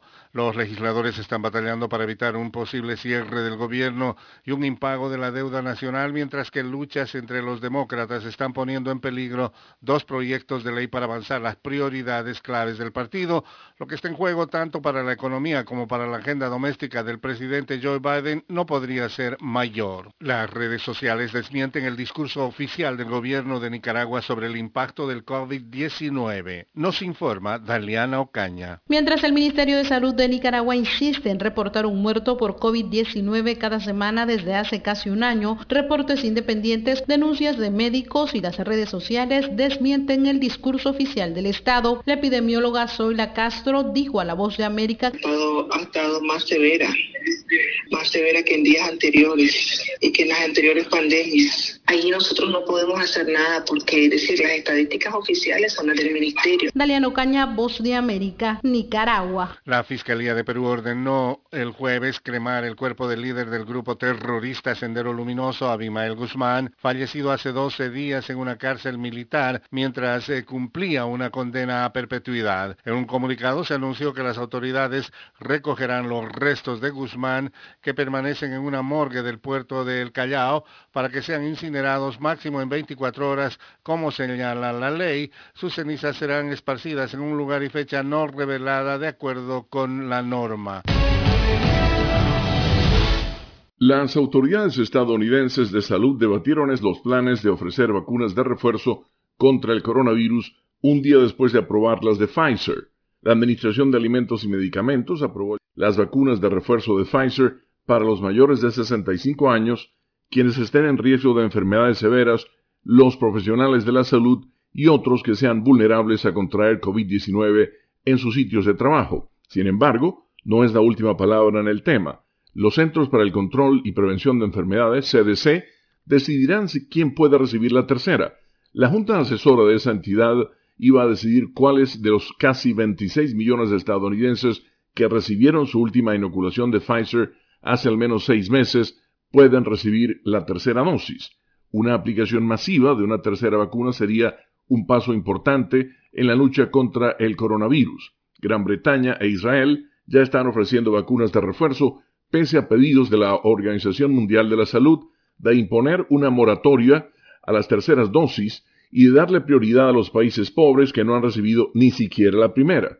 La prioridad sigue siendo vacunar a los que no estén vacunados tanto aquí en Estados Unidos como en el resto del mundo, declaró la directora de los CDC, Rochelle Walensky. En la reunión de la Junta Asesora, Walensky reconoció que los datos recabados sobre las inyecciones de refuerzo no son perfectos, pero, en conjunto, nos ofrecen un panorama y es lo que tenemos en este momento para tomar una decisión sobre cómo enfrentar la próxima fase de esta pandemia. Sea cual fuere la decisión de los CDC, millones de personas probablemente se sentirán confundidas, especialmente las que recibieron las dosis anteriores de Moderna o Johnson Johnson. El gobierno hasta ahora no ha considerado vacunas de refuerzo para esas marcas y no tiene datos para saber si se pueden combinar dosis de distintas marcas. Leonardo Bonet, Voz de América, Washington. Desde Washington vía satélite y para Omega Estéreo de Panamá hemos presentado Buenos Días América. Buenos días América, vía satélite desde Washington.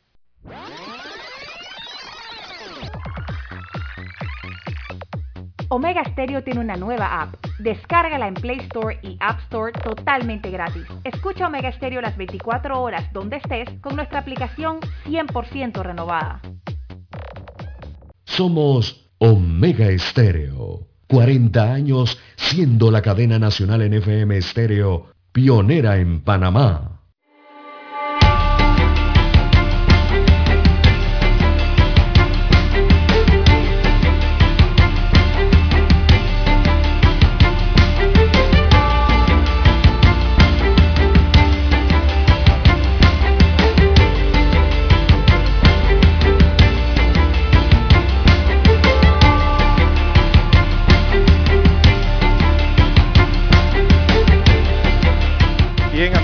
Las 7, 7, 7, 7 minutos de la mañana en todo el territorio nacional. En más informaciones eh, para la mañana de hoy, también tenemos, amigos oyentes, que, bueno, llama la atención la entrega de una escuela, pero que la han entregado con deficiencia. Se trata del Colegio República de Costa Rica eh, esta es una escuela, un centro educativo que debió haber estar terminado en el año 2019 para esa fecha eh, y se detectaron irregularidades. Así que la Escuela Bilingüe República de Costa Rica, como muchas otras obras licitadas durante la administración eh, del expresidente Juan Carlos Varela, será entregada con deficiencias y sin terminar la totalidad de la edificación desde el 2016 la comunidad educativa de la Escuela República de Costa Rica. Esta escuela está ubicada, eh, esta escuela está en Panamá Oeste, queda en La Chorrera. Creo que eso es el barrio Colón, se llama así ese corregimiento. Eh, esto ha, esta escuela o esta remodelación ha soportado las inclemencias y las incomodidades, ¿no? Sus estudiantes al menos en tres sitios diferentes que las autoridades del Ministerio de Educación en el gobierno del expresidente Varela ubicó, entonces para que más de 2.100 eh, estudiantes no perdieran sus clases. Bueno, tuvieron que realizarse, trabajos extraordinarios en esta escuela. Eh, las actuales eh, autoridades educativas dicen que recibieron el proyecto en ejecución en el 2019 pero encontraron algunas cosas raras, según el Viceministerio de Educación, el Viceministerio de Infraestructura, eh, que estaban fuera del proyecto original, según destaca el Meduca y sus autoridades. Así que tuvieron que hacer trabajos adicionales, señalan eh, que esos trabajos adicionales se le iban a dar a la empresa ejecutora de la obra, pero por los incumplimientos que el Meduca ha tenido con ella, se decidió cortar el proyecto hasta donde estaba y hacer un balance de lo que ha quedado pendiente. Así que, bueno, los estudios técnicos y científicos de los expertos de la Universidad Tecnológica de Panamá en el 2015 habían recomendado el desalojo total de esa escuela República de, Costa Rica eh, para realizarle alguna remodelación que ha durado por todos estos años y ahora eh, la entregan pero con deficiencia, deficiencias. El tema del mantenimiento de la infraestructura pública de nuestro país eh, no simplemente ocurre con el tema de las calles y los huecos de las vías públicas, sino que la infraestructura pública abarca, abarca todo.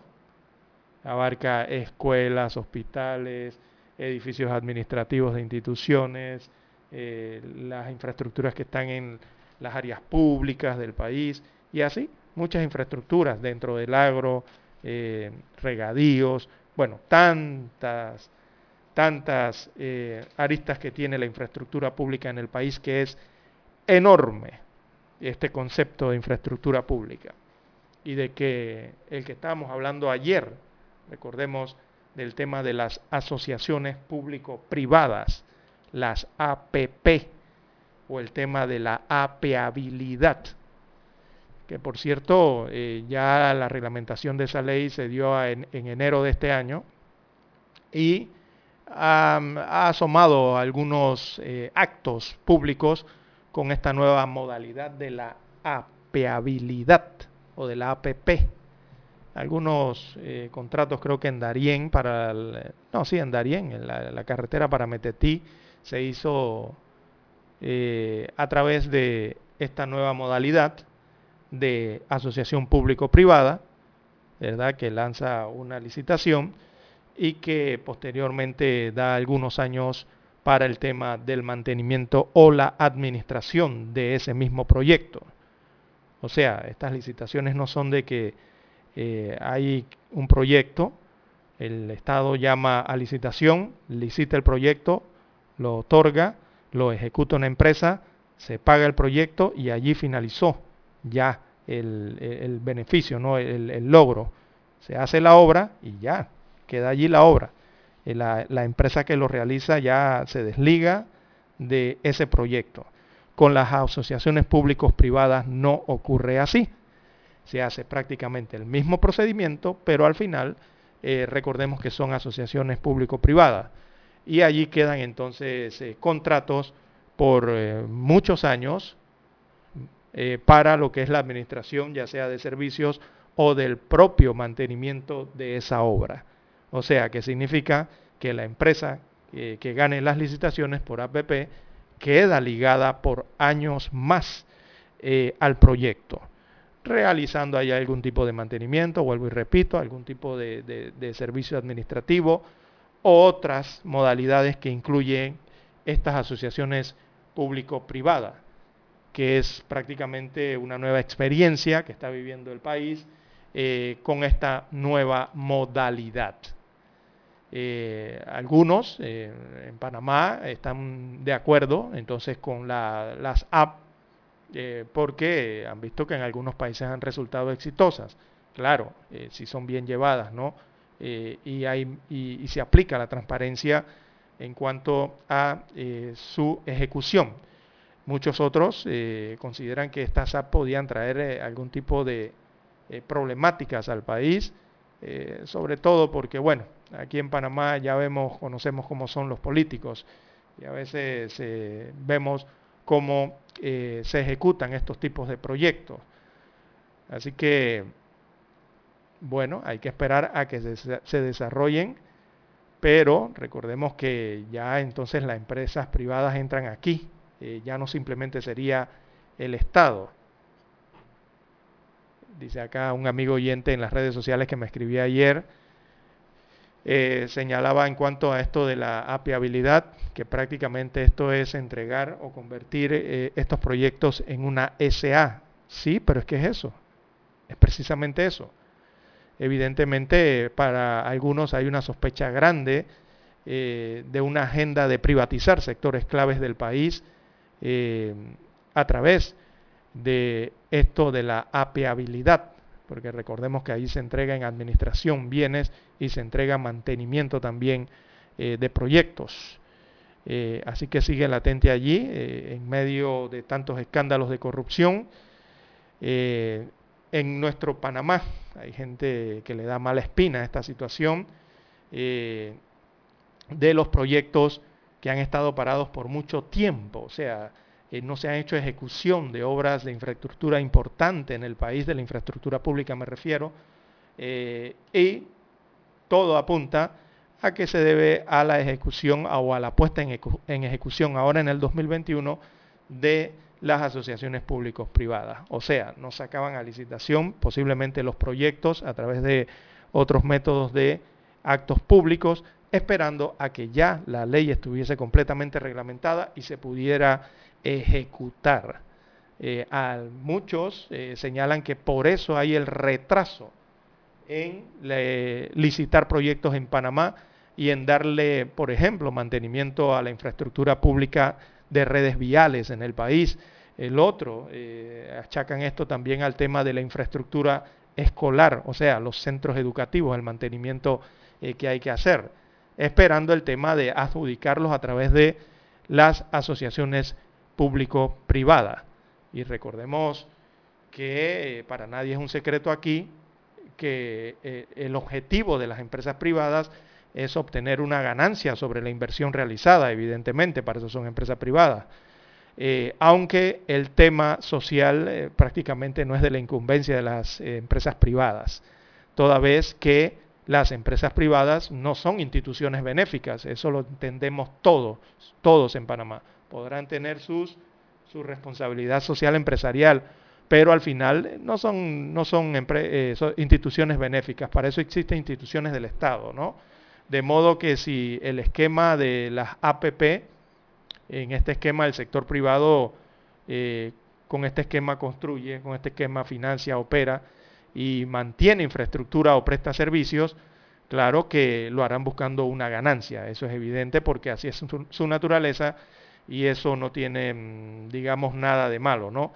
Entonces, en las APP eh, se establece el régimen de contratación, que es sencillo, basado es un método transparente, por lo menos en la letra de la ley se establece así, basado en la celebración de licitaciones, que deben ser licitaciones a competencia, eh, competitivas, pues, eh, para un plazo de vigencia no menor de 5 años, ni superior a, a 30 años. Bueno, aunque les dan prórroga que las pueden elevar hasta 45, casi llegando a los 50 años de contrato. Entonces, por allí eh, anda la prórroga incluida. Por eso nos referimos al tema que eh, la experiencia eh, vivida acá en Panamá, lastimosamente les ha enseñado a muchos panameños la, transparencia de, de, las licitaciones en nuestro país. Aquí se habla mucho de compadre hablao, ¿verdad? En las licitaciones. Y para algunos es un chiste de muy mal gusto sugerir lo contrario. Acá eh, en Panamá realmente vemos cómo se adjudican los contratos. Eh, muchos ya conocen de esta experiencia y de tantos escándalos y por dónde han ido esos contratos, de manera eh, que resultaría, por ejemplo, en un ejemplo, imagínese usted lo peligroso que podría ser adjudicar un contrato por tantos años, hablamos de más de 5, 10, 20 o 30 años, imagínese usted que esto llegue a adjudicarse a algún allegado del gobierno, de algún gobierno de turno, ¿verdad? En cualquier momento. Eh, y que ese allegado esté vinculado a las autoridades en ese momento. Eh, y se pudiesen dar las denominadas triangulaciones, tan criticadas en el país y tan investigadas, y otras tantas eh, maromas o pifias que hacen, eh, se hacen en este país para esconder a los verdaderos, verdaderos dueños de las empresas. En buen panameño hay muchos analistas que tienen eh, el temor, ¿verdad? Hay muchos panameños, radica el temor en que las propias autoridades de un país, y me refiero a las autoridades de turno, eh, de un país, en una X administración, eh, sean los que refrenden los contratos y que puedan tener participación, incluso hasta en esas empresas beneficiadas bajo estos esquemas, sobre todo de APP, porque aquí ya sí entra directamente eh, ya el tema eh, de las empresas privadas, entran más en el tema de los contratos, porque eso sería un contrato redondo, imagínense usted, una vigencia de 30 años de, mm, autoridades en turno eh, que sean dueños de las mismas empresas. Imagínese usted que eso llegue a ocurrir. Eh, o al menos también que puedan cobrar eh, jugosas comisiones como tanto se ha denunciado aquí o tanto se ha descubierto en investigaciones.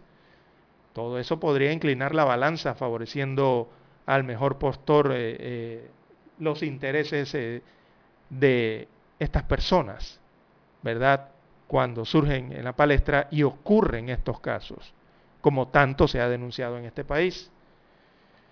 Así que usted se imaginaría eso. Imagínese que un gobierno de turno y sus autoridades dejen amarrados contratos de infraestructuras y servicios en sectores claves como la educación, como la salud, como las infraestructuras públicas eh, de las cuales le hablo, y que esos contratos sean otorgados indebidamente por muchos años, por, hasta por 30 años, y que al final sean empresas bajo su propio control.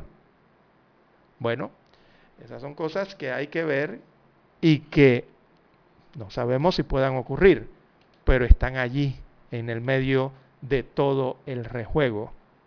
Así que con este tipo de modalidades hay que estar muy atentos, a eso es a lo que me refiero, eh, porque no queremos que se estén asegurando negocios y seguir viviendo del Estado, independientemente que administren el poder por medio de un partido político o no, y eh, veamos que después que cambian las administraciones, después de haber administrado cinco años, o que pierdan elecciones, de todas maneras sigan en la papa y sigan los negocios en virtud de que privatizarían eso y serían los dueños de acciones mayoritarias eh, a forma de especies de SA y continuar entonces eh, administrando y eh, administrando recursos estatales por varios años después. A eso es lo que nos referimos, ¿no? Bien, hay que hacer la pausa y retornamos.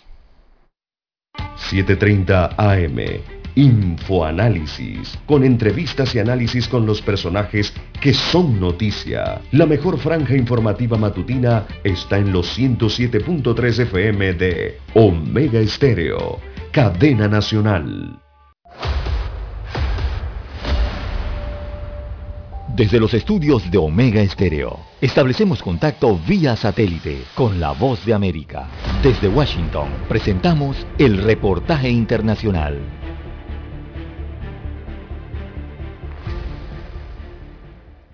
La organización no gubernamental venezolana Foro Penal informó que en el país hay 261 presos políticos, entre ellos un adolescente, y su director, Alfredo Romero, dijo que tras la reciente reforma del Código Orgánico Procesal Penal del país, el Estado debe liberar a 67 privados de libertad.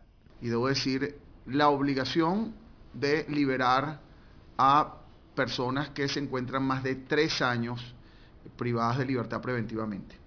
Respecto a la situación de los derechos civiles y políticos en el país, Alfredo Romero señaló que la represión y las detenciones de ciudadanos continúa.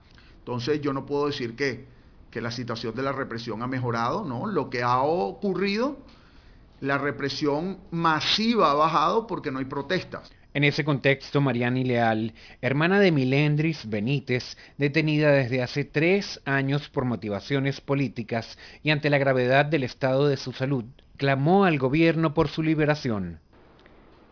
Que la liberen. que la liberen porque mi hermana es inocente. Está pagando algo que ella no hizo. Según la organización no gubernamental, la lista actualizada del Foro Penal es enviada al secretario general de la Organización de los Estados Americanos, Luis Almagro, y a la oficina de la Alta Comisionada de las Naciones Unidas para los Derechos Humanos, Michelle Bachelet, para su verificación y certificación. Álvaro Algarra, Voz de América, Caracas. Escucharon vía satélite desde Washington el reportaje internacional. Para anunciarse en Omega Estéreo, marque el 269-2237. Con mucho gusto le brindaremos una atención profesional y personalizada. Su publicidad en Omega Estéreo. La escucharán de costa a costa y frontera a frontera. Contáctenos 269-2237. Gracias.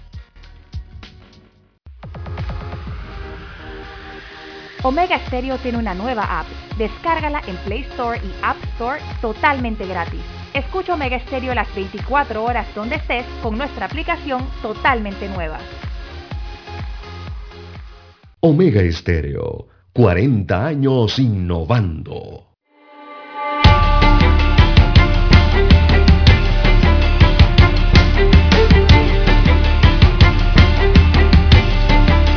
Amigos, las 7.26, 7.26 minutos de la mañana en todo el territorio nacional. Bueno, eh, observamos las redes sociales, WhatsApp, nos escriben, bueno, respecto a este tema, ¿vio?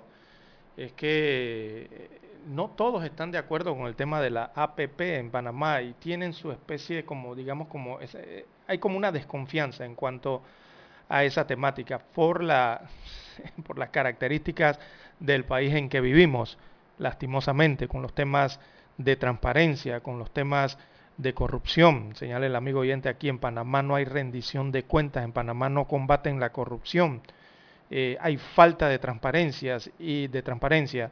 Y con esta eh, ley de APP señala eh, esto no nos convence dice este amigo oyente hay que estar pendientes. Bueno hacemos esos comentarios precisamente para que la ciudadanía responsable esté vigilante a cómo se ejecutan eh, sus dineros a través de los proyectos que se hacen mediante estos nuevos mecanismos. Eh, porque la cosa parece que va eh, a convertirnos en, un- en poco a poco en un país, en una, nos va a convertir en una completa SA, porque parece que esto va con la apeabilidad, va para allá. Está comenzando apenas, está dando sus primeros pasos, sus pininos en, este, en, en, estas, en estas lides, ¿no? Panamá. Pero esas son sus cositas que siempre hay, algún hay siempre hay un trasfondo, ¿no? Eh, y hay que ver todas las aristas en base a esto. Ahora bien, si esta ley de régimen de asociación público-privada se aplica con los máximos niveles de transparencia en nuestro país, sería fenomenal. Lo que es la APP sería fenomenal para Panamá. Pero, mm, bueno, eh, por allí dicen que piensa mal y acertarás. Así que hay que estar pendiente de lo que está ocurriendo con esta nueva modalidad de la APP. Porque yo escucho y en los medios de comunicación constante de que se hacen algunas licitaciones y simplemente dicen que bueno, se licitó algo, pero no explican mediante qué mecanismo se están licitando esas obras. Ese es el detalle. Yo creo que por allí eh, es la parte que con este tema de los huecos que hablábamos ayer, eh, no le ha ido muy bien al Ministerio de Obras Públicas y ahora que está empezando a licitar, yo creo que deberían explicar a través de qué mecanismos realmente están licitando estos nuevos proyectos, si son las licitaciones o los actos públicos que normalmente conocemos, o si se tratan ya de las eh, asociaciones público-privadas. Bien, amigos oyentes, no tenemos tiempo para más.